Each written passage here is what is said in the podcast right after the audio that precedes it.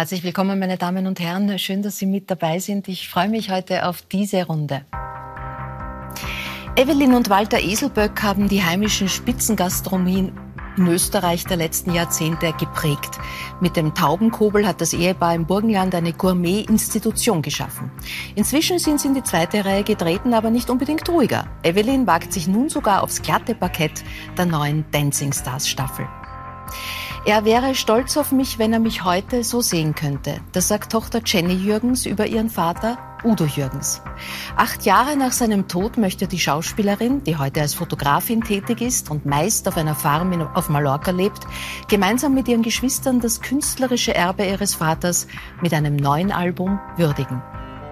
Katharina Bergand ist mit 31 Jahren die einzige weibliche Ökonomin aus Österreich beim Internationalen Währungsfonds in Washington, zählt somit zu den Kapazundern der Finanz- und Wirtschaftswelt. Ihr erstaunlicher Weg war so nicht wirklich vorherzusagen startete ihre Karriere doch beim Kiddie Contest. Im Fernsehen ist Kabarettist und Schauspieler Günter Leiner regelmäßig bei Was gibt's Neues zu sehen. In seinem Buch Lebensweisheiten, die keiner braucht, sammelt der 53-jährige Linzer Erkenntnisse aus seinem abwechslungsreichen Leben. Er ist auch gelernter Tischler, ausgebildeter Religionslehrer und Jongleur. Mhm. Herzlich willkommen, das sind heute meine Gäste. Günther, beginn gleich mit dir im neuen Jahr. Lebensweisheiten, Kalendersprüche überall rund um uns. Äh, geschätzter Journalistenkollege Michi Hufnagel, der auch bald mit einem neuen Programm zu sehen ist, hat kürzlich von der Hölle der Poesiealben geschrieben.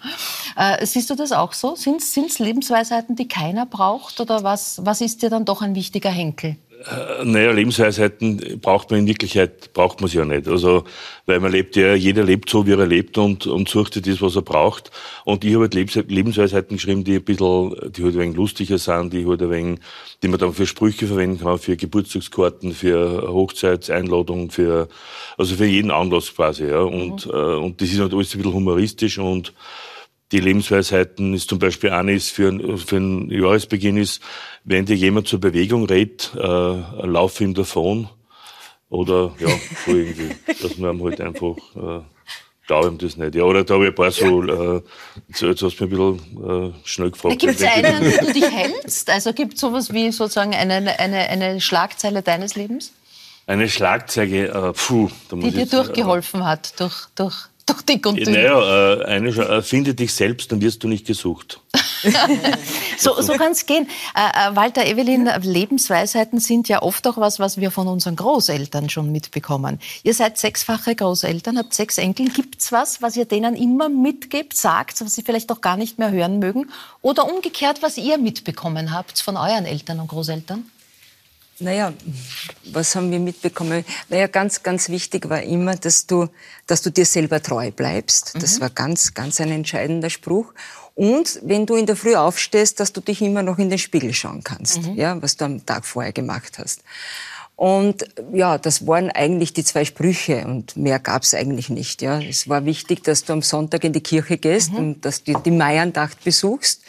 Aber ja, mehr Sprüche gab es da nicht. Da muss jetzt ganz ehrlich sagen. Walter, genau. so, was du mitgenommen hast von, von zu Hause? Von, von ja, das Vorbild meiner Eltern. Also das hat mich schon geprägt. Nicht? Wir sind auf einem Bauernhof in einer alten Mühle, mhm. äh, äh, haben wir gelebt als Kinder. Wir waren in Freiheit. Wir, wir haben wirklich das Kindheitsleben genossen und, und das war so schon sehr prägend. Also äh, wir haben ja also von Indianerspielen bis äh, Fußball alles gemacht und auch vieles gemacht, was man heute nicht tut. Ja, zum Beispiel Indianersong.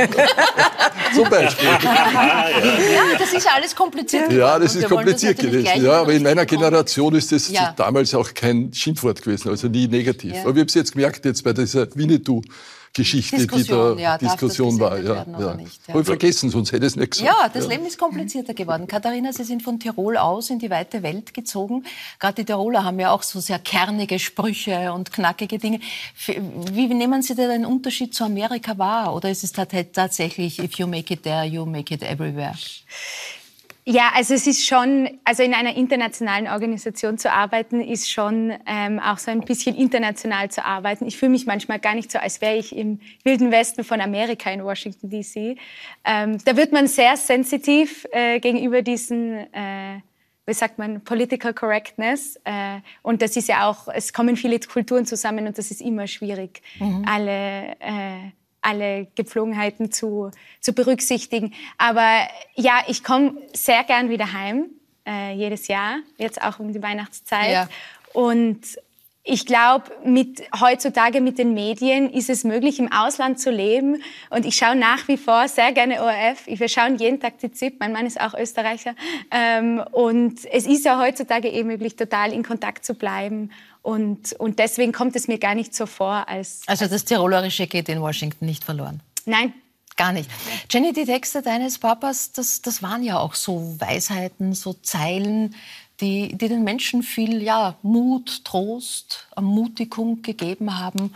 Mit 66 Jahren, da fängt das Leben an. Oder mitten im Leben, alles ist möglich, sag einfach ja, ich kann's. Ähm, oder natürlich und immer, immer wieder geht die Sonne auf.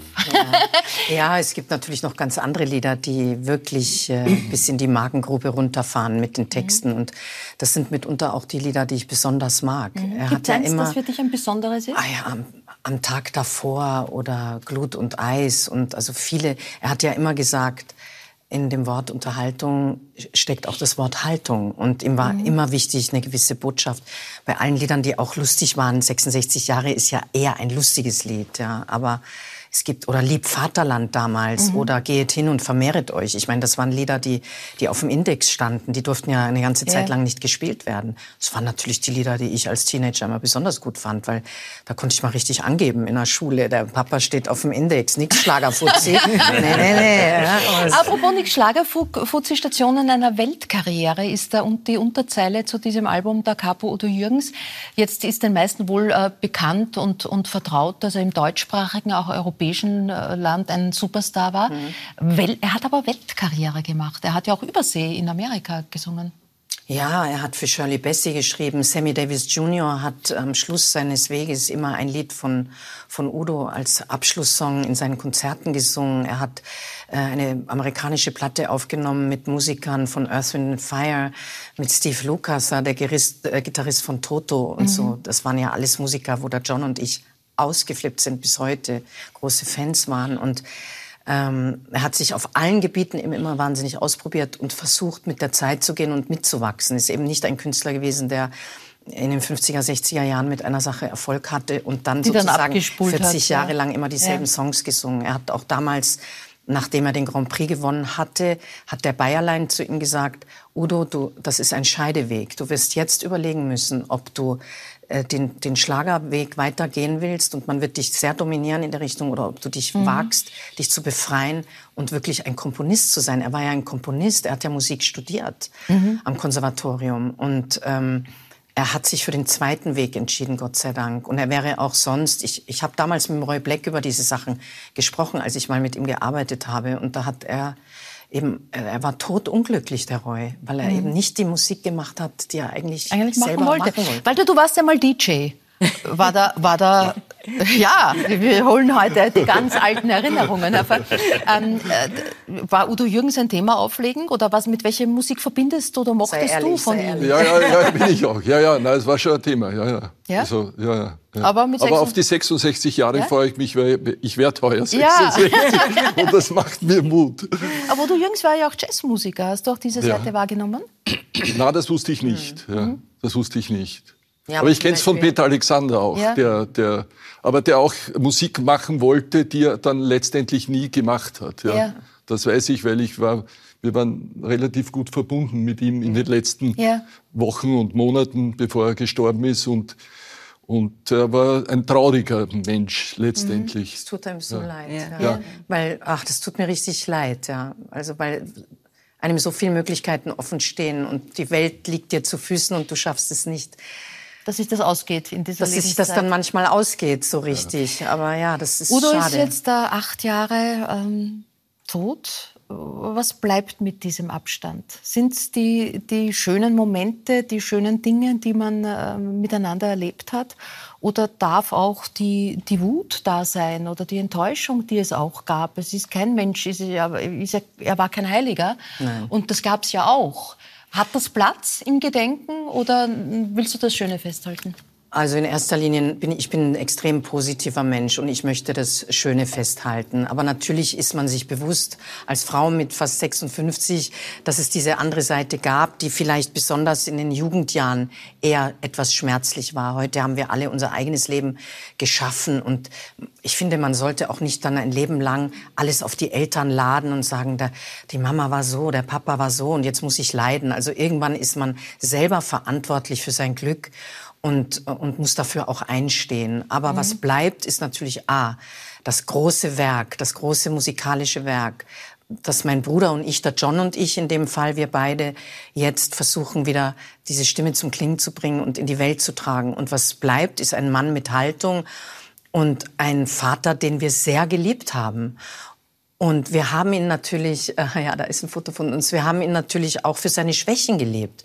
Und das haben wir später besser gekonnt, weil wir wussten, dass das Leben keine gerade Linie ist. Mhm. Ich bin auch geschieden. Ich habe auch ge äh, erfahren, dass die Liebe kein, äh, dass es darauf keine Garantie gibt, nicht nur nicht vom anderen nicht, sondern auch von mir selber mhm. nicht. Und ähm, ich habe das Glück aber, dass bei mir die Ehe funktioniert. Ich bin ein Typ für Partnerschaft mhm. und für Treue. Aber auch das Thema hat er dir mitgegeben, auch wenn es ein Wunsch ist, der so nicht in Erfüllung gegangen ist. Es ist ja, ihr habt das in mehreren Auftritten, gibt es Versionen von diesem Lied.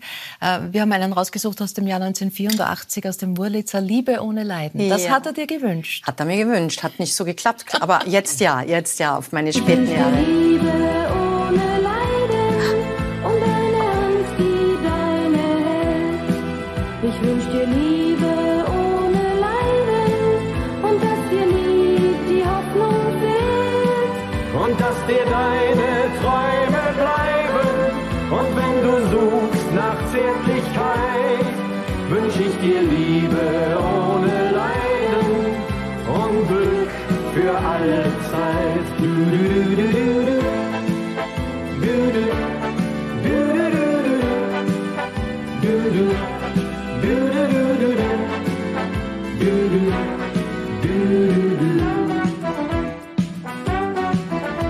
Was haben diese Auftritte mit ihm für dich bedeutet? Ah, das ist so süß. Ich habe den Ausschnitt besonders lange nicht mehr gesehen. Ja. Ähm, also in erster Linie schon auch immer große Aufregung. Ja, ich war immer ziemlich nervös. Ich muss sagen, da wirklich ja ziemlich selbstbewusst und wie ich das da gemacht habe, war irgendwie gut. ja, so. Ne, ich war ja keine Sängerin oder mhm. so und ähm, große Aufregung, aber natürlich auch eine große Nähe, weil er konnte mir das immer ganz gut nehmen. Er hat mich immer an der Hand gehalten und an meiner patschnassen, kalten Hand und hat dann immer gesagt, Schweinchen, heute machen wir keine Gefangenen. und es war so süß, weil Schweinchen ist eine längere Geschichte. Ich hatte als Kind kaum ein Nasenbein. Ich Aha. hatte wirklich nur riesige Backen und zwei Löcher im Gesicht als Nase. Und, und er hat gesagt, deine Nase ist immer wie von einer Steckdose, also wie von einem mhm. Schweinchen. Ne? Mhm. Diese und deswegen hat er mich manchmal so genannt. Schweinchen. Das war mein Schweinchen, genau. heute machen wir keine Gefangenen. Genau. Jetzt gab es, was äh, das Erbe betrifft, einiges an, an, Diskussionen, an juristischen Prozessen. Das hat sich über Jahre gezogen. Äh, ist jetzt Gott sei Dank, liegt das hinter euch. Aber neben den juristischen Details gibt es ja bei so einer Sache eben auch ein emotionales Erbe. Also sowas wie auch eine moralische Verpflichtung. Was mache genau. ich da draus? Was hätte er gewollt? Ja. Das sind ja jetzt Aufnahmen drauf auf diesem Album, äh, die er nicht veröffentlicht hat. Hätte er das so gewollt, hätte er es nicht gewollt, hat vielleicht einen Grund gehabt, warum er es nicht veröffentlicht hat. Wie seid ihr da vorgegangen? Also das ist natürlich ein langer Weg und natürlich wissen wir, dass man ihn heute nicht mehr fragen kann. Es ist aber so, dass wir den Papa sehr gut kannten. Wir haben uns sehr viel über seine Musik ausgetauscht und er hat uns sehr oft mit einbezogen, mit Anrufen mitten in der Nacht und hör mal und ich spiele dir jetzt was vor und ähm, deswegen glaube ich schon, dass der Weg, den wir zusammen mit Sony äh, Music Deutschland dann eben gegangen sind, wir haben das Album ja auch mit denen zusammen kuratiert, mhm. also wir wurden immer mit einbezogen in den Prozess, dass diese 61 Lieder, die da drauf sind, ich glaube, dass er damit einverstanden wäre. Es war auch immer die höchste Prämisse, sich vorzustellen, was wäre, wenn der Papa jetzt mit uns mit am Tisch sitzen würde und unsere mhm. Gespräche hören würde. Und es sind auch zwei, drei Lieder runtergeflogen, wo- der John und ich gesagt haben, ich, wir glauben, dass äh, so ganz alte Kamelle, ne? äh, Lass die mal weg, da gibt's stärkere Sachen und tun wir die mal drauf. Natürlich kann man es nicht zu 100 Prozent sagen. Es war jetzt wichtig, einen, einen Bogen zu spannen von den Geschehnissen seines Lebens, nicht unbedingt zeitlich chronologisch, aber eine Geschichte zu erzählen. Deswegen würde ich auch empfehlen, die CD chronologisch durchzuhören und nicht hin und her zu hüpfen. Ähm, und ich glaube, dass es sehr emotional ist. Ich weiß natürlich, dass man jetzt als Kind nicht auf andere schließen kann. Für uns ist es besonders emotional. Aber es ist einfach eine wunderschöne CD. Der Mann hat ein unglaubliches musikalisches Werk hinterlassen. Wir hätten natürlich sechs CDs da reinpacken Ja, das glaube können. ich. Evelyn, ihr habt im Taubenkobel ja sehr viele Künstler, Film, Medienszene immer wieder bewirtet. Udo war, glaube ich, nicht dabei, oder? Nein, war nicht dabei. Das ist sich, glaube ich, von der Zeit her nie Ja, das war, glaube ich, nicht so Burgenland-affin. Er das- war ja dann doch Kärnten oder Wien, wenn er in Kärnten Österreich war Das war so seine, See, der Wörthersee. das war so seine Achse. ja. Was verbindest du mit seiner Musik? Naja, ich verbinde, ich war noch niemals in New York. Das ist für mich so, das war ein Song, den wir einmal unserer Tochter Stefanie zum Geburtstag geschenkt haben, weil sie noch nie in New York war damals. Und das war so das Entree nach New York. Und sonst, ich verbinde diese Songs von deinem Vater schon immer, ich habe das gern.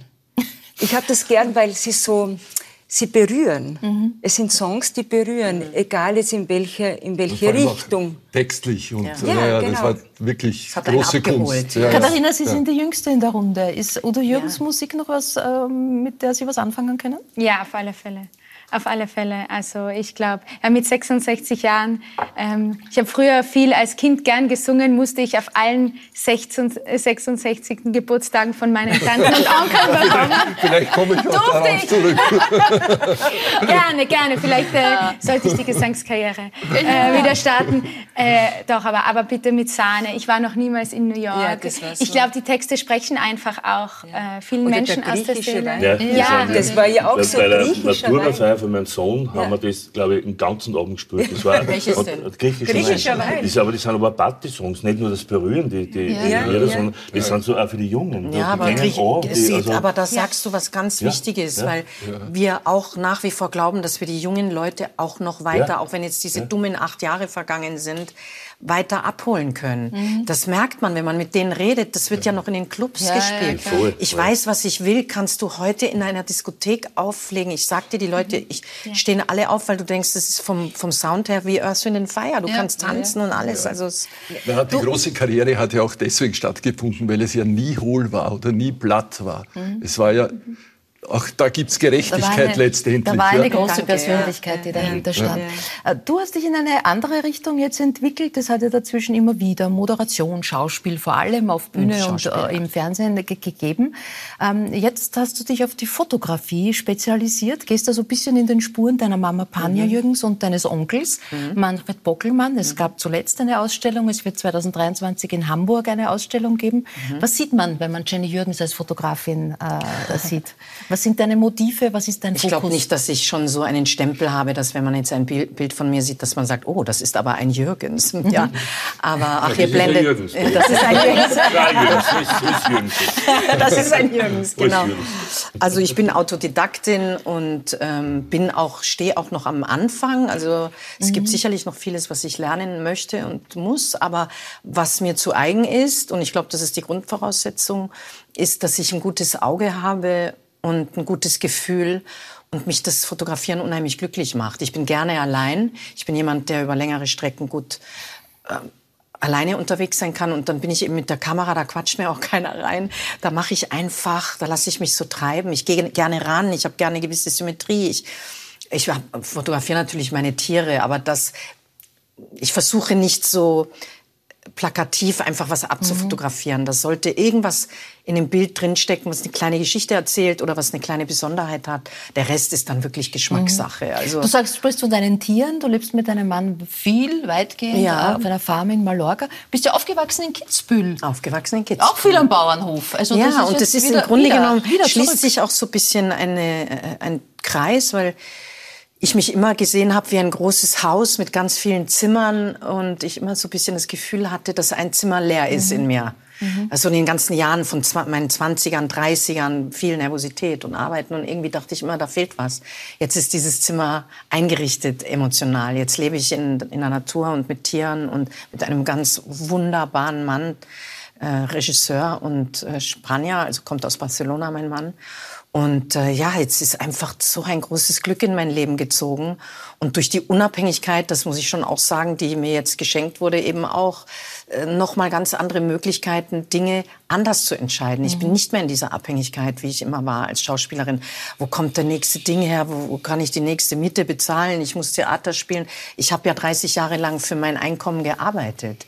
Und aber die finanzielle Sicherheit ist das eine Thema. Das andere aber auch, dass du gemerkt hast, dass das Theaterspielen dir zunehmend ja. Unbehagen, mehr als Lampenfieber, eigentlich Angst beschert? Ja, ich hatte eine Angststörung, also mhm. eine Panikstörung zehn Jahre lang und habe äh, eine Therapie gemacht.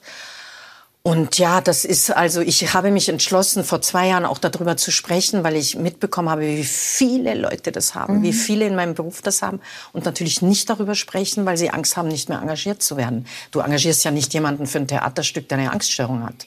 Es muss ja immer alles super souverän sein. Da, man kann dann sagen, okay, das ist nicht mein Weg oder man, es treibt einen auf die Bühne wie den Günter Leiner. Du kennst das Gefühl. Ja, Riesenangst habe ich Ja, gehabt, du ja. hast Angst gehabt vor Menschen zu spielen, ja. schon als Religionslehrer, aber das ist ein Problem. Wie hast du es überwunden? Naja, ich habe hab das eigentlich immer gemacht als Ministrant, dass ich eine Lesung gelesen habe, ganz habe mir nichts denkt dabei und habe das immer, und dann habe ich die Ausbildung gemacht zum Pastoralassistent und Religionslehrer und habe auf einmal gemerkt, dass da ist ein gewisser Druck da, die Leute schauen auf mich, wie, wie, wie liest der, was macht der, wie mhm. tut er.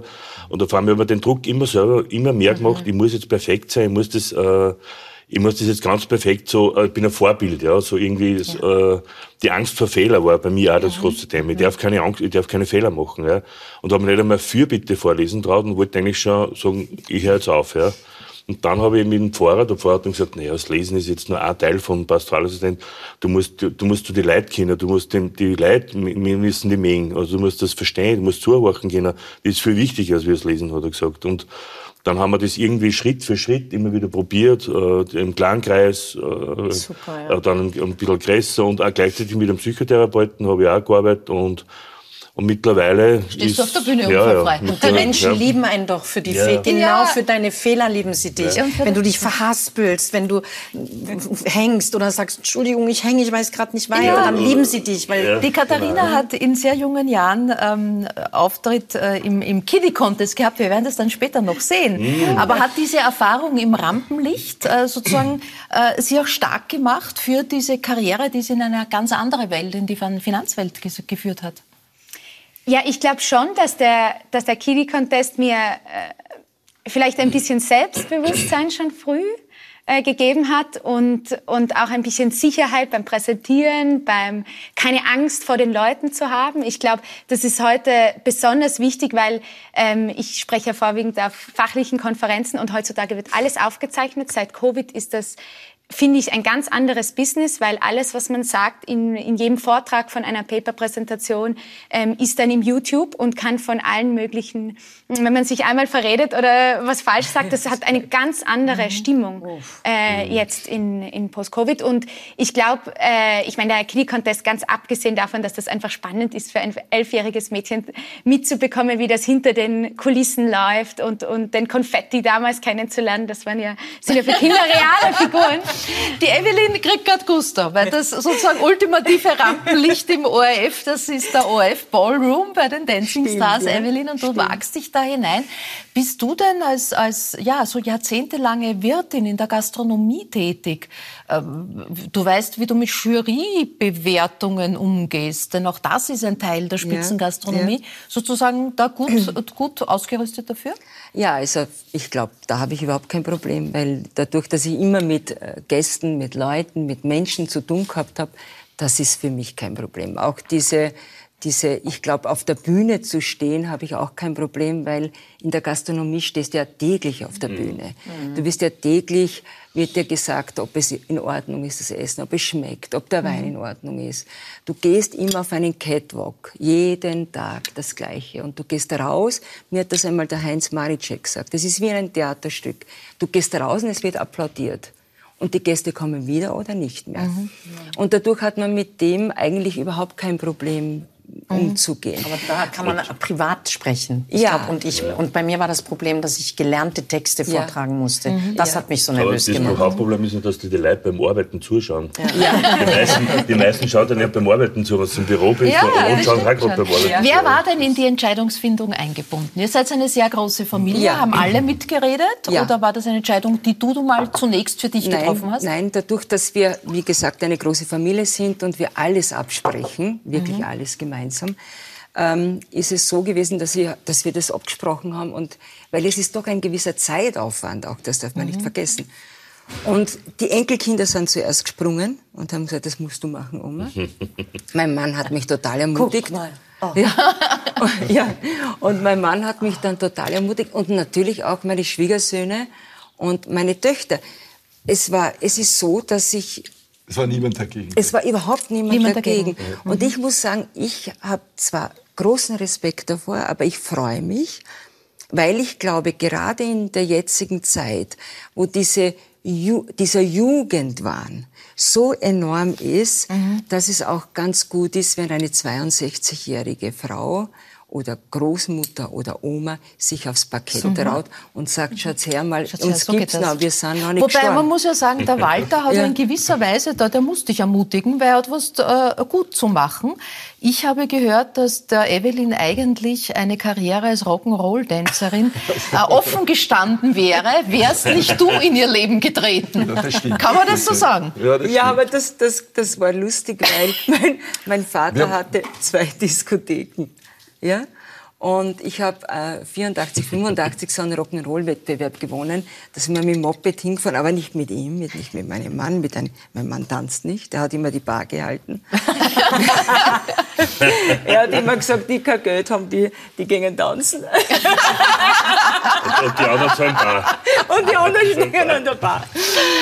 Und, und, und diese zwei Diskotheken gehörten meinem Vater. Und ich weiß bis heute nicht, habe ich diesen Rock'n'Roll-Wettbewerb gewonnen, weil die, der Besitzer der Diskothek mein Vater war oder weil ich wirklich gut war. Das weiß ich bis heute. Das werden wir dann im Ballroom ja, sozusagen die Nachbetrachtung machen können. Wer geht tanzen? Wer geht da in einer, du kennst den Blick von der Bar. Wer, se- wann kriegt man dich auf die Tanzfläche? Hängt Mich auf die Tanzfläche. Na, ganz, ganz selten. Ich glaube, bei unserer Hochzeit einmal. Ja, genau. Am Anfang, wie wir uns kennengelernt haben, habe ich, hat sie versucht, aber ich bin ihr da dauernd auf die Füße gestiegen und es war wirklich nichts. Also ich habe überhaupt keinen Rhythmus. Den Mhm. hat sie, also den hat sie wirklich so den Groove. Beneide ich sie auch deswegen. Aber, aber ja, ich bin da völlig ungeeignet. Völlig also, ungeeignet. Ja. Wie, wie wird es mit der Eifersucht ausschauen, wenn du sie jetzt in die Hände eines noch fremden Mannes legen wirst? schauen wir Das, mal. ist, das Tanzen ist eine extrem intime Angelegenheit. äh, Ja, das habe ich gehört. Ja. Keine Sorge, wirst du im Ballroom immer äh, Gangaufsicht haben? Oder? Nein, das mache ich sicher nicht. Nein. Es gibt ja, wir wir sind 46 Jahre verheiratet und wir haben äh, Höhen und Tiefen gehabt. Ja, Aber, aber dass ich da jetzt äh, akribisch dahinter stehe und so, das ist halt lächerlich. Ja. Also, nein, ich freue mich, dass sie das macht und ich bin sehr stolz auf sie, das muss ich auch sagen. Und äh, ja, also ich freue mich auf die ganze, auf die Zukunft überhaupt. Ja. Was, was Und da noch an Geschenken äh, bereit noch liegt. alles kommt, Du ja. hast das Alter angesprochen. Du bist befreundet mit äh, Hollywood-Star äh, Hollywood-Star Emma Thompson, der Schauspielerin, die zuletzt gerade, sage ich mal, für Frauen unseres Alters, so 50 plus, mit dem Film Meine Stunden mit Leo äh, sehr für Aufmerksamkeit gesorgt hat, die sich auch mit in ähnlichem Alter auch ausgezogen hat in dieser Rolle. Hast du da von ihr auch sozusagen diesen Geist und dieses Selbstbewusstsein mitbekommen? Das mache ich jetzt? Ja, das muss ich schon sagen, da war sie schon auch ähm, ein, ein, ein, ein guter Mediator, weil ähm, ihr Mann, der Greg, hatte das gemacht in London. Der, ist dann, der hat auch getanzt. Und äh, es war wahnsinnig lustig, weil er gesagt hat, ich war einmal drei Monate bekannter wie die Emma.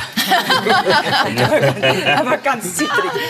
Na, aber es, war, es, es ist ganz wichtig, wir diskutieren sehr oft, wenn wir in Venedig sind mit der Emma, weil sie hat auch eine Wohnung dort, äh, über das Alter. Und genau das ist der, der Punkt, wo sie auch sagt, dass es bei den Filmrollen äh, Gesang, es wird, wird immer auf die Jugend zurückgegriffen. Es wird nie auf das Können. Und das ist im Moment so ein großes Problem, glaube ich, was wir Frauen haben. Mhm. Weil ich rede nicht von Schönheit. Schönheit ist, schön ist eine Frau mit 80 und eine Frau mit 18. Aber dieser Jugendwahn, mhm. wo man sagt, man muss ein gewisses Alter haben, um diese Rolle zu bekommen oder um diesen Auftrag zu bekommen oder dort mitarbeiten zu können, das ist das Problem. Mhm. Und man sieht ja das auch in der Gastronomie, muss ich ganz mhm. ehrlich sagen. Wenn man jetzt äh, äh, Besitzer äh, sieht, die mit 70 oder 75 noch im Betrieb stehen, sagt man, na, hat's der noch notwendig oder muss das sein? Mhm. Oder muss der jetzt dann noch so? Genau, Ihr habt euer gastronomisches Reich in gewisser Weise auch schon weitergegeben in die Hände eurer Kinder. Den Taubenkobel, ja. den ihr aufgebaut habt, äh, haben jetzt äh, eure Tochter Barbara und ihr Mann Alain Weisgerber übernommen. Das Gut Ockau führt äh, Steffi mit ihrem Mann Edi Czeppe. Und ihr macht den Drahteselböck oder auch schon wieder neue Projekte im Kopf. Jetzt weiß man in Familienbetrieben, dass die Übergabe schon ein schwieriger Prozess war. Wie, wie ging es dir mit dem loslassen und weitergeben? Hast du dann auch wirklich, warst du wirklich draußen, keine guten Tipps mehr gegeben? Na, wir haben gemeinsam, Alain und ich haben gemeinsam drei Jahre gekocht. Mhm. Ja. Und ich wusste aber vorher schon, dass der kochen kann. Ja. Und ähm, äh, ja, also es gab dann den Zeitpunkt, wo ich gesagt habe, äh, macht's es. Mhm. Ja. Und ich war wirklich, oder wir beide waren wirklich so, dass wir rausgegangen sind und wir waren weg. Und äh, und äh, wir kommen manchmal in den Taubenkobel, aber oft, also es hat Jahre gegeben in den letzten fünf, sechs Jahren, seit sie es machen, äh, wo wir zweimal oder dreimal im Jahr dort waren und nicht öfter. Mhm. Ja. Und ich habe mir angewöhnt, äh, wenn Sie mich fragen, gebe ich eine Antwort, wenn nicht. und das tun sie immer weniger. Das tun sie immer weniger. Jetzt ist gerade die Gastronomie, wie viele andere Branchen, aber im Moment in einer schwierigen Situation, Energiekrise, Teuerungskrise und, und ja, Arbeitskräftemangel, Mitarbeiter, Mitarbeitermangel. Ja. Was, was ist gerade das größte Problem, das, das eure Kinder in, in diesem Bezug haben, Elena? Äh, ich muss sagen, dass, äh, dass eigentlich wir dahingehend kein Problem haben. Ja? Mhm. Also wir haben, glaube ich, früh erkannt, äh, Mitarbeiter als gleichwertige Personen zu, zu akzeptieren. Ja? Also wir sind ein Team oder wir waren ein Team und auch jetzt ist es so, wo eigentlich jeder seine Stimme erheben kann und, äh, und äh, ja, wenn Vorstellungsgespräche sind ja, und jemand nur drei Tage arbeiten will, dann arbeitet er drei Tage, weil ich weiß dann oder ich bin mir sicher, dass die drei Tage dann auch gut sind. Ja. Mhm. Ich habe nichts davon, wenn jemand fünf oder sechs Tage arbeitet oder bis in die Nacht hinein arbeitet. Aber es gibt Nachtvögel, die das gern machen, ja, mhm. wenn eine Hochzeit ist oder sonst was. Ja. Und äh, da wird man sich ein bisschen umstellen müssen. Wir werden eingehen müssen auf die, auf die Bedürfnisse der Menschen, die mhm. mit uns arbeiten. Ja, Wenn wir schon eine Ökonomin am Tisch haben, wohin geht die Reise 23? Müssen wir uns weiter groß sorgen oder sehen Sie Licht am Ende äh, des Horizonts? Ich meine, Amerika ist sozusagen, was die Inflationsrate betrifft, geht schon wieder leicht bergab. Bei uns auch bald oder wie sehen Sie das? Ja, das sind, sind natürlich die Inflation, ist, ist die, die Leute sind das nicht mehr gewohnt. Äh, ich würde sagen, die, die, die, EZB hat bei uns einen guten, guten Job gemacht, das äh, niedrig zu halten. Die letzten, eigentlich seit, ich kenne noch keine Inflation. Ich wurde 1991 geboren und für mich gibt es eigentlich Inflation nicht wirklich. Mhm. Ähm, und das ist das erste Mal. Die Zentralbanken haben alle ihren Leitzins jetzt angehoben. Ähm, in, wenn man es vergleicht mit den letzten 20, 30 Jahren, relativ aggressiv. Und, und das wird auch die Auswirkungen haben, dass die Inflation äh, wieder runtergehen wird. Ja. Also ich möchte was zu, dazu sagen, weil wie wir begonnen haben, ja, haben wir einen Kredit gehabt, also damals im Taubenkobel einen Kredit gehabt mit 12 Prozent. Mhm. Und ich habe nicht darüber nachgedacht, weil wir so überzeugt waren, dass das funktioniert. Gell? Ja. Und äh, der war dann, der war ein bisschen überzogen, der mit zwölf, aber es waren dann zehn ein Jahr später und dann haben wir die Bank gewechselt, dann war es dann auch normal, auf, aber normal war auch sechs oder acht Prozent. Ja. ja. Und, aber trotzdem hätte es uns nicht gehindert, wenn man von irgendwas überzeugt ist, Dass zu man's tun, macht. dass Ja. man es macht. Ja. Ja, es gibt es sind natürlich zwei Seiten der Medaille. Es hat sich die letzten 20 Jahre, ich habe auch eine Zeit bei der EZB gearbeitet, haben wir immer gesagt, ja, die Sparer bekommen keine Zinsen auf ihrem Konto, da haben sich die Leute über das beschwert. Jetzt steigen die Zinsen an und das wird irgendwann auch auf den Sparkonten ankommen. Und jetzt beschweren sich die Leute, ja, aber jetzt muss ich ja auf einmal wieder Zinsen auf meinen Kredit zahlen. Ähm, also das ist ja ein bisschen die, die Kehrseite der Medaille, aber ähm, ja, das Anheben der Leitzinsen wird die, wird die Inflation, da sind wir zuversichtlich. Was die Arbeitsplatz- und Arbeitskräfteproblematik betrifft, äh, du hast gerade angesprochen, werden wir uns auf anderes umstellen müssen. Günther, du hast ein großes Repertoire. du musst dich sozusagen nicht sorgen. Müssen wir jetzt die einzelnen Berufe mal durch äh, besprechen. Aber zum Ersten, eigentlich wärst du gern Koch geworden, wie der Walter.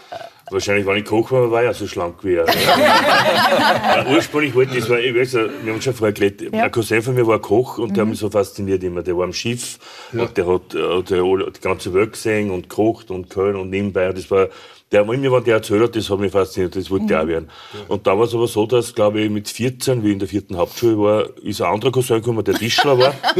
und der hat mir dann auch von seinem Job erzählt und dann hat mir das so taugt, und ich nein, ich da Tischler werden. Ja. Ja. Und habe dann mit 15 Tischlerlehre bekommen, ganz normal, also mit drei Jahren, mit Gesellenprüfung. Und dann habe ich aber eben kennengelernt in der, in meiner, in der Pfarr, der war Pastoralassistent, der hat mich sehr fasziniert. äh, und dann hat, der hat mir erzählt, dass es eine Ausbildung gibt, wo man äh, entweder Matura oder eine abgeschlossene Lehrausbildung braucht. Also keine Matura habe ich nicht gehabt, das habe ich das und dann habe ich gedacht, na, äh, das hat geheißen Seminar für kirchliche Berufe in Wien. Und habe mich dort beworben und habe dort die Ausbildung gemacht. Das heißt, man sollte schauen, dass du niemanden mehr kennenlernst. Ja, nein, nein, ich habe ich hab ja dann, nur- ich hab ja dann gerade in der Ausbildung auch wi- wieder beim kennengelernt, mit dem ich dann ein Kabarett-Duo gemacht habe. Witzigerweise mit dem Und dann deswegen bist du auf der in- Bühne in- gelandet. Genau, Lina und auf deinem. Instagram-Profil sieht man dich als Polizist. Das ist aber jetzt kein erlernter Beruf, sondern... Nein, das ist, ja. also Polizist werde sehr oft in Filme eingesetzt. Ja. Also eben in Armin Assing habe Ja. ich einen Piloten gemacht, hart an der Grenze. Äh, Und dann habe ich bei Walking und Sunshine habe einen Polizisten gespielt. Ich, mein, ich denke mir dann immer, wo gibt's die dicken Polizisten? Aber ich krieg mittlerweile kriege ich so Kostüme von, von richtigen Polizisten, die auch eine Figur haben, aber Wirklich? die eher Innendienst, Ja. glaube ich. Also, aber den, Tisch, äh, den Tischler, also ich finde alles faszinierend, aber den Tischler am meisten. Außerdem finde ich, dass wenn man einen guten Handwerker kennt, den muss man im Moment man festhalten, Ja, oder? geht Verhaften, aber, aber, festhalten, aber nicht mehr gesagt, das geht aber hergeben. mir auch so. Ja. Ich bin, also, wenn man guten Handwerker war, bitte nicht mich fragen. Nein, ich bin, ich hab's wirklich lernen müssen. Ich war nicht von Haus aus ein guter Handwerker. Und, aber es ist natürlich das Holz, da fasziniert mich der Geruch. äh, Ja. das, Das ja. Kannst du den ja, Tisch... alles, also, wenn, ich, okay? wenn, ich, wenn ich immer, wenn ich sehe, tue ich sofort drüber greifen, ja, ist ja. abgeschliffen. Hier, guck mal, ich hab Material- eine. Ja, ja, das ist ein Witz. Wir also, gehen. Ja, so kann ich nicht arbeiten. Ja, aber ein Holz als Material zum Ja, ist Angreifen ist ja, muss, muss einen doch glücklich machen, Na, oder? absolut. Das ist auch, oder das, was mir so immer, das, was ich jetzt natürlich nicht habe und als Religionslehrer nicht gehabt habe oder als Pastoralassistent, du hast was gemacht, du hast da ein Möbelstück gemacht und du hast das gesehen. Du hast das, du, das habe ich gemacht und du siehst die Arbeit. Und jetzt, wenn ich einen Abend spiele, wenn ich, okay, die haben zwei Stunden gelacht, das war lustig, aber nachher, du siehst es im, im Prinzip nicht. Das Ja, aber ist du hast die dann, Leute äh, glücklich gemacht. Das Eh, ist ja aber wieder was eh, ganz das- Wichtiges heutzutage, Die oder? Rückmeldungen kommen dann immer, schön, dass sie mich zum Lachen bringen. Ja, das ist die schönste genau. Rückmeldung. Genau. Ja. Also, das ist, genau. Ja, du musst deine Werkstücke mal mitnehmen. Was steht noch von dir zu Hause, was du selbst gemacht hast? Die, also einrichten. Ich habe die Küche gemacht und das Wohnzimmer habe ich selber noch gemacht vor äh, 20 Jahren und das habe ich selber gemacht und das steht auch noch heim und glaubt mir mittlerweile keiner, weil, also, weil mir nur alle als Kabarettist kennen oder als, als Religionslehrer. Ja, Ja, du Aber- bist da regelmäßig in Was gibt's Neues? also gibt und dort zu sehen. äh, eine lustige Geschichte, weil ja die, äh, ich habe mal Kabarett gespielt in, irgendwo in Oberösterreich und nachher kommt ein ehemaliger Schüler zu mir, ich war in der Berufsschule Religionslehrer und der sagt, ich muss jetzt unbedingt meiner Freundin sagen, dass ich sein Religionslehrer war. Und ich sage, wieso? Sagt er, "Nee, sitzen da bei was gibt es, also vor dem Fernseher schauen, was gibt es Neues? Und der sagt, das gibt's ja, mein Religionslehrer ist da, und was gibt es Neues? Und, und sie schaut ihn an und sagt, hast du schon irgendwas getrunken oder was, was nimmst du gerade für Drogen? Sagt, nein, das war mein Religionslehrer. Und dann haben sie wirklich Termine ausgesucht, wo ich spiele. Und nachher habe ich, äh, dann habe ich gesagt, nein, da habe ich noch nicht Hast du gesehen. für die Evelyn einen Tipp für Dancing Stars? Wie Ja. blickst du da drauf? Ja. Bitte. Gut tanzen. Nein, ich habe ja, wir haben sie schon dreimal gefragt für Dancing Na Stars. super, jetzt sagen alle. Nein, und ich hab, wir Nein, und ich war, wir waren ja fast, jetzt bei der letzten auch auch. Ja, sicher, alle sind gefragt worden und ich hab's gemacht. Ich Aber ich habe ich Das habe ist dann beim letzten Mal hab dann gesagt, ja, ich mach's. Ja. Und dann war ich bei der Kostümprobe und dann haben die gesagt, nein, da nicht. Okay, Nein, das ist okay. nicht meine Welt. Ich, ich sage immer, ich tue gern tanzen, ich tue wirklich gern tanzen. Ja. Kann auch relativ gut tanzen für meine, äh, Wirklich? für meine Figur, aber das Beurteilen oder dieses, Das diese Tanzschritte Ja, und ist diese... schon hart, ja. Ah, ja, nicht. Kostümprobe schon gehabt? Also hast du dich schon angefreundet Ja, mit den Kleidern? ich Du hab- hast einen hab- sehr eigenen äh, Kleidungsstil. Kannst du den da auch weiter beibehalten? Nein, überhaupt, überhaupt nicht. Aber es ist schon so, dass du dir die Farben aussuchen kannst. Du kannst auch mitreden, wie tief der Ausschnitt sein darf, Mhm. äh, rückenfrei, Dekolleté, muss lange Ärmel. Man muss sich wohlfühlen. Also ich glaube, das ist schon sehr wichtig. Auf das wird schon sehr stark eingegangen. Mhm. Aber ich, ich, ich weiß nicht, Tanzen ist für mich so mehr wie Tanzen. Ich weiß nicht, das ist so eine andere Mhm. gibt Welt. sehr viel von sich her. Genau. Ja. Und ich glaube auch, diese drei Monate, das wird eine, eine, eine Situation sein, äh, die ich nie wieder erlebe. Und deshalb mache ich's. Ja. Sagt auch jeder. Ja. Ja, weil ich, weil ich habe jetzt wirklich konsequent, war jetzt 46 Jahre verheiratet. Also, war ich, ja? Ah, Na, da wird's, da werden Da ist schon. was im Busch. Nein, nein, aber ich, und wir haben immer, wir haben immer unsere Linie beibehalten. Und mein Mann und ich waren sehr konsequent. In jeder Beziehung, in der Arbeit, in der Familie. Und das ist halt so ein Rausreißen in eine andere Welt. Und das, von, das, da freue ich mich. Das eigentlich. erzählen ja auch viele Ja. ehemalige äh, Teilnehmer. Ja. Zu deinem äh, Kirchenkabarett oder Religionskabarett, das du mit Kollegen Ernst Eigner gemeinsam auf die Bühne bringst. Natürlich mit dem Hintergrund als Pastoralassistent, als Religionslehrer. Ähm, aber ist ja in der Kabarettbranche eher was Unübliches. Es gibt eher die Atheisten oder Ausgetretenen. Also Thomas Dipschitz spricht offen. Der wollte ja auch Religionslehrer Genau, werden ja, eine klar. Zeit, Zeit lang. Aber sonst gibt es wenige, die damit was anfangen können. Äh, deckt ihr da auch eine Sehnsucht ab, die, die einfach viele Menschen haben und die die Kirche oft nicht mehr bietet? Ja, wir sagen immer, wir, verbreiten die frohe Botschaft. Also wirklich die, Ja. die Leute zum Lachen bringen. Und na, es ist interessant, weil äh, witzigerweise, also ich, ich diskutiere viel mit Ko- Kollegen über Gott, also das sind meistens Atheisten, und die beschäftigt ja Gott viel mehr wie mir als, als äh, Gläubiger. Also die sagen immer, schau, dein Gott und der, und das hat er gemacht und die, und dann diskutieren wir äh, mit einigen Kollegen. Aber das haben wir ja hauptsächlich in, in Pfarrsäle, also in Pfarrsäle gespielt, in, in ganz Österreich eigentlich. Und es kommen sehr viele Leute, die natürlich in die Kirchen sind, ja, und denen, also taugt das irrsinnig, da haben wir irrsinnigen Zuspruch gekriegt und auch die Leute haben gesagt, man schön, dass man über die Themen einfach lachen kann, dass nicht immer, dass man sich nicht immer rechtfertigen muss. Man muss sich mittlerweile rechtfertigen, warum man in der Kirche ist, ja. Ja. Aber es gibt ja, ich meine, ich habe so viele positive Beispiele, in der Kirche erlebt. Ich habe selber eine schwere Phase gehabt. Meine Mutter ist mit 16 gestorben. Damals habe ich dann einfach die Jugend gehabt, damals eben den Pastoralassistent.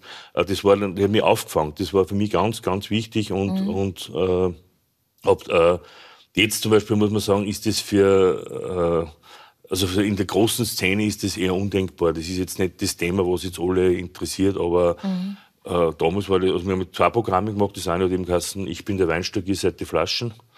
Und das andere Aktion scharf. Und das, waren, das war sehr fundiert, weil der Kollege Ernst Eigner war noch Religionslehrer, damals ist mittlerweile in Pension. Also der hat dann, wir haben da ganz genau recherchiert und, und die Themen waren einfach, äh, Derzeit bist du auch mit dem Programm Einvernehmlich verschieden genau. unterwegs, äh, wo es äh, ja, um die Unterschiede in der Gesellschaft, auch um das Aushalten unterschiedlicher Meinungen geht. Wie nimmst du das wahr? Das ist, glaube ich, das Problem, dass man, also, dass man das aushält, dass wir andere, eine andere Meinung hat und dass man miteinander redet. Also, dass man, das ist ja das immer, der andere hat eine andere Meinung, der hat eine Meinung und dann befetzt man sie. Aber ich glaube, dass man sie bereichern kann, dass, wenn, dass man sie gegenseitig bereichern kann, wenn der eine hat die Meinung, man horcht zu, lässt den ausreden, dann kommt der dran, horcht da zu und dass man von irgendwann, man muss ja nicht immer einer Meinung sein, ja. Es können ja zwei Meinungen dastehen, aber man muss sie wenigstens respektieren und zuhorchen. Und das ist das, was, also bei allen Themen, ja, also beim Impfthema war das so, dann war jetzt auch wieder die WM in Katar, äh, das war ja auch interessant, dass ja dann, hat's immer geheißen, wer sind die Boykottierer, wer boykottiert es nicht und man darf, man hat dann gleich ein schlechtes Gewissen, wenn man äh, Fußballspiel anschaut, ja. Also, ich glaube, das geht ums Aushalten und das ist auch beim Ernst und bei mir. Wir sind so verschieden in jeder Hinsicht und trotzdem mengen wir uns. Mhm. Also, aber man, man muss ja nicht, man muss nicht immer gleich sein, aber man muss wenigstens mhm. einen Respekt und einfach den Menschen auch sehen. Ja, das ist das, was ich, äh, das ich plädiere. Ist dir bewusst, dass du auch weltberühmt in Österreich bist? Also, dass äh, du auch in Amerika geschaut wirst? Ja. was? Schaust du, du, du na, ich schaue schon manchmal, was gibt es Neues. Ach so, ja, okay. ja, ja, wir schauen gern äh, noch heimisches äh, Fernsehen. Und, und ich glaube, ja, ich, wir, wir leben da noch so ein bisschen mit. Und, und ich glaube, die österreichische Kabarettszene hat auch sehr viel zu bieten. Ja. Das sagen mir ja. auch immer mehr äh, deutsche Kollegen, ja. die ich so international kennenlernen, dass die auch viel ORF schauen und auch ORF TVT im Ausland. Mhm. Ähm, ja, ich glaube, da, da, da könnt ihr ja viel bieten. Ja, was wir verstehen. Oder unser Arbeitsalltag ist so langweilig. das glaube ich jetzt nicht. Alles Kabarett. Aber bevor wir Einblick in diesen Arbeitsalltag der Katharina Bergand bekommen, wollen wir jetzt endlich sozusagen diesen, diesen Auftritt da mal beim Kiddie Contest sehen. Und ja. da gab es ja eigentlich ganz andere Berufsideen. Ich möchte vielleicht... Mm, Buchstaben werden, vielleicht Musiklehrerin werden, Musik studieren oder vielleicht bei Starmania mitmachen, wie die Vera. Mm, na, eigentlich habe ich über viele Sachen vorgenommen. Hey, ab in die Dusche mit Seife und Shampoo. Hey, oh, im Bad, die große Wassershow.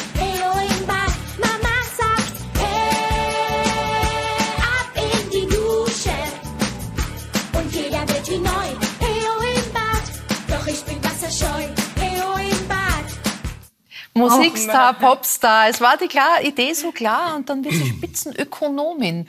Äh, jetzt beim Internationalen Währungsfonds als einzige Frau aus Österreich dort Karriere gemacht. Wie haben Sie es geschafft?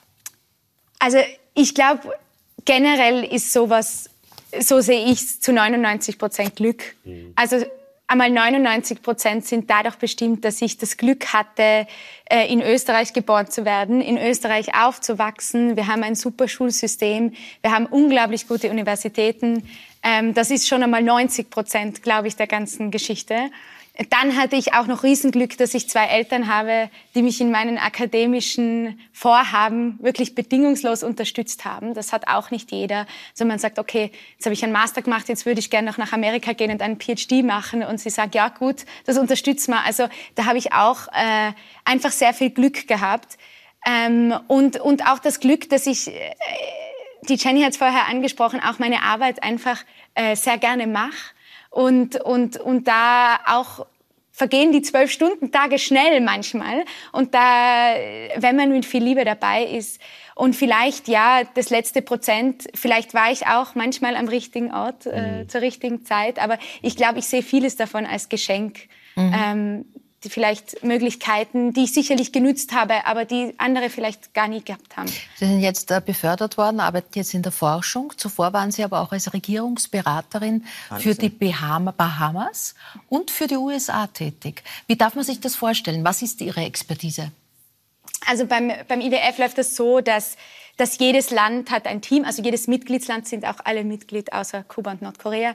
Ähm, und es gibt wirklich Zuständige für jedes einzelne Land. Und ich war für eine Zeit lang den USA zugeteilt, wo natürlich ein größeres Team ist. Ähm, und auch den Bahamas, wo, wo das Team aber kleiner ist. Und dann trifft man schon regelmäßig, habe ich mich da auch mit dem Premierminister, mit dem Finanzminister, mit dem Gouverneur der Zentralbank und so weiter getroffen. Und ja, man beschreibt über jedes Mitgliedsland einmal im Jahr einen Bericht. Und so halten wir auch den aus Austausch mit, de, mit den Regierungen ähm, und schreiben Fragen, die in diesen äh, Forschungen auftauchen, die wir für den Bericht machen, treten einfach nochmal in Kontakt mit den Regierungen, reisen da auch hin und, und schauen. Es ist ein Health-Check äh, von der Ökonomie und, und schreiben, wie es denen gerade geht. Wie man sich das vorstellen soll, also ähm, das glaube ich klingt alles spannender, wie es ist. Meistens. Sie sitzen vor dem Computer oder haben Meetings. Ähm, wir reisen schon hin. Also das ist ein ganz äh, essentieller Teil unserer. Ja. Wir können vieles nicht mit Das heißt, ersetzen. unangenehmerweise mussten Sie oft die Bahamas besuchen. Unangenehmerweise, äh, das stimmt. Die Bahamas sind wirklich ein sehr angenehmes Reiseziel. da, da hatte ich sehr Glück. In Washington hatte ich es nicht weit. Für die USA musste ich nur über die Straße gehen. Da ist das Finanzministerium. Ähm, und ja, ähm, mein, mein Arbeitsalltag schaut schon auch viel aus, dass ich diese Modelle schreibe, um die Wirtschaftsprognosen äh, überhaupt mal aufzusetzen. Und das ist genau ganz viel auch äh, Programmieren, weil das machen natürlich äh, IT-Programme und, und, und zu rechnen. Das ist weniger spektakulär. Jetzt, jetzt ist ja das Wirtschaftssystem etwas, was, äh, sage ich einmal, unser einer oder Laien schwer noch durchblicken. Wir sehen, wann es kracht, wir sehen es, wo es Probleme gibt und wir sehen vor allem, dass es sehr aus dem Lot gekommen ist. Ähm, welche Möglichkeiten haben das Sie oder auch Ihre Kollegen IWF überhaupt einzugreifen und ja an kleinen Rädchen zu schrauben, was immer wieder äh, nötig ist? Also sozusagen ein, ein Viertelprozent auf oder ab. Äh, es ist, macht keinen Unterschied, ob in China, China ein Radl umfällt oder nicht.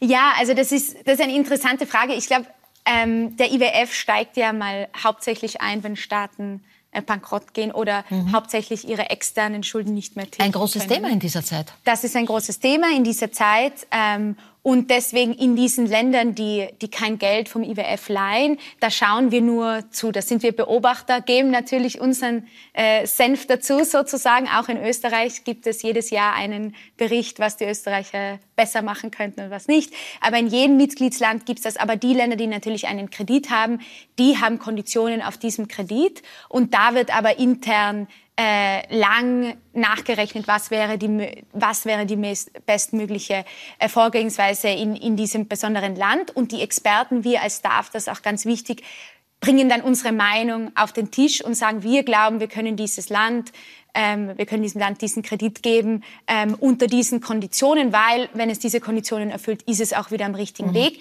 Aber entscheidend Also nicht die 12 Prozent, die der Walter Iselböck bezahlt hat. ja, das ist ein sehr hoher äh, Zinssatz, den es in meinem Leben, glaube ich, äh, wahrscheinlich noch, nie nicht. gegeben hat. Ähm, aber, aber die Entscheidungen betrifft dann ein, trifft dann ein politisches Gremium, äh, weil der IWF doch eine politische Organisation ist und da äh, mehr oder weniger indirekt alle unser Steuergeld auch verwaltet wird. Ähm, wie viel Psychologie steckt in der Wirtschaft? Das ist ja auch etwas, was wir immer wieder sehen, dass das äh, ganz entscheidend von Emotionen und Stimmungen mitgetragen wird. Ja, das stimmt natürlich.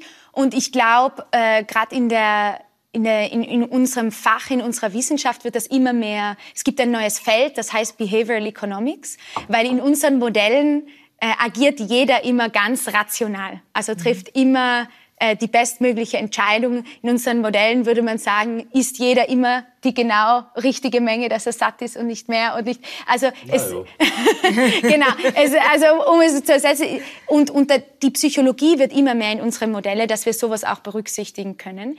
Ähm, aber natürlich Natürlich ähm, ist, ist die Wirtschaft eines vom Menschen geschaffenes System und das basiert natürlich auf die Summe der Aktionen oder auf die Summe der Daten, die der Einzelne und Entscheidungen, die der Einzelne trifft. Und die sind manchmal eben äh, auch, auch Die aber letztendlich immer sehr politisch und auch ideologisch getragen sind, welche Entscheidungen getroffen werden.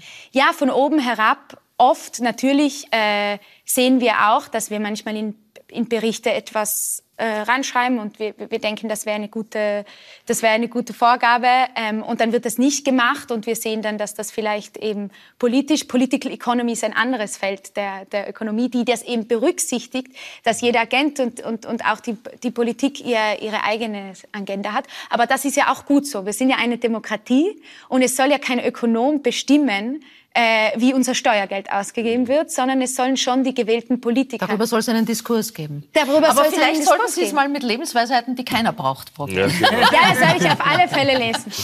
Vielleicht wird das weiter. Sie haben ein sehr interessantes, aber auch sehr zeitintensives Hobby neben dieser fordernden Tätigkeit. Äh, Sie bilden Blindenhunde aus. Ja, Wie kam diese Tätigkeit in Ihr Leben? Das, Jenny das Jürgens ver- zerschmilzt. Zerschmilze, ja. Das war tatsächlich eine Pandemie. Ähm, äh, das war eine Pandemieaktivität, die wir da, die wir da angefangen haben. Wir haben uns immer schon, mein Mann und ich, über unsere Pfarre in, in Washington, äh, wir haben sehr viel Freiwilligenarbeit auch über, weil es dort doch viele Obdachlose gibt, immer mitgeholfen.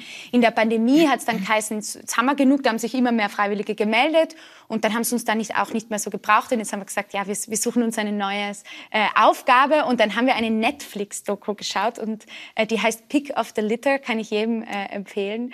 Und da geht es darum, natürlich im tiefsten auch, dass das soziale Netz einfach in Amerika nicht, ja, da ist ein, da ist ein Foto, wo wir den, wo wir die Penny unseren ersten Hund abgeholt haben, dass das soziale Netz einfach in Amerika nicht so stark ist. Wenn jemand, genau, das ist die Penny unser erster Hund, ja, äh, und ähm, wenn man in Amerika blind wird, dann kriegt man einen Stock in die Hand gesetzt. So, hier ist Ihr Blindenstock und das war's. Mein und Gott. jeder ist auf sich selber gestellt. Und natürlich gibt's ganz tolle Vereine, die da auch helfen. Aber eben Guide Dog Foundation ist einer davon, dass äh, diese Hunde wirklich so ausgebildet werden, dass die einem Blinden durchs Leben helfen können. Das geht aber nur, wenn der Großteil der Ausbildung, das erste Jahr, wo sie eh nur ein paar Minuten bis eine Stunde am Tag trainieren, dass das auch von Freiwilligen mitgetragen wird, weil wenn da jemand bezahlt werden muss, äh, dieses ganze erste Jahr wird das Ganze Jenny, welche Tiere sind auf eurer Farm? Was tummelt sich da Ah, alles? Zwei Esel, äh, zehn Hühner und zwei Hunde, ja. Ja, das heißt, der wird Ja, ganz toll. Ich bin große, also Tiere sowieso, aber Hunde, bei Hunden bin ich pathologisch süchtig. Also ich kann kaum an einem Hund vorbeigehen, ohne irgendwie das... Ich bin ein bisschen nervig, glaube ich, für andere Leute, die, ach, das sind ja meine beiden. Oh, ja.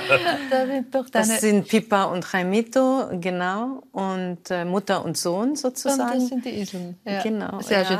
Äh, Katharina, abschließend, die, äh, die österreichische Community in Washington ist nicht sehr groß, aber sie ist äh, klein, aber fein. Und dazu zählt auch meine Kollegin Inka B., die äh, ORF-US-Korrespondentin, mit der Sie befreundet sind. Äh, offenbar so gut befreundet, dass, wenn man Boulevardmedien glauben darf, Sie kurzzeitig sogar den Mann geteilt haben. Das, das stimmt tatsächlich. Das stimmt tatsächlich. Die Ika hat ein, ein Foto äh, gepostet. Mein, mein Mann wollte einen Marathon laufen und wir haben äh, einen, einen Monat vor unserer Hochzeit. Und wir und ein paar Freunde haben es lustig gefunden, hier, das ist das mit der Nazilie, dass ich an der Ziellinie stehe mit einem Plakat, wo steht, wenn du es schaffst, werde ich dich heiraten. Ähm, und genau, das ist das Foto. Und die Inka hat das auch. Die Inka hat den Plan mit mir durchgeführt. Die waren auch mit bei diesem Marathon und hat das fotografiert und gepostet.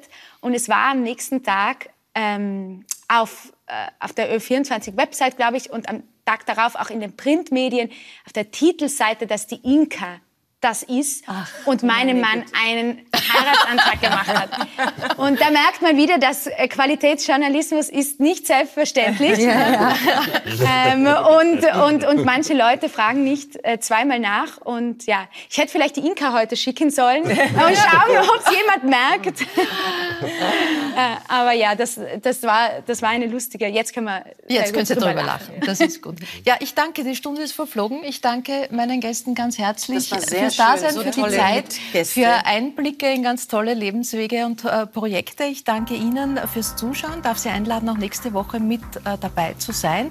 Freue mich dann auch auf eine ganz spezielle Runde. Wir schließen an an der Professor und der Wolf.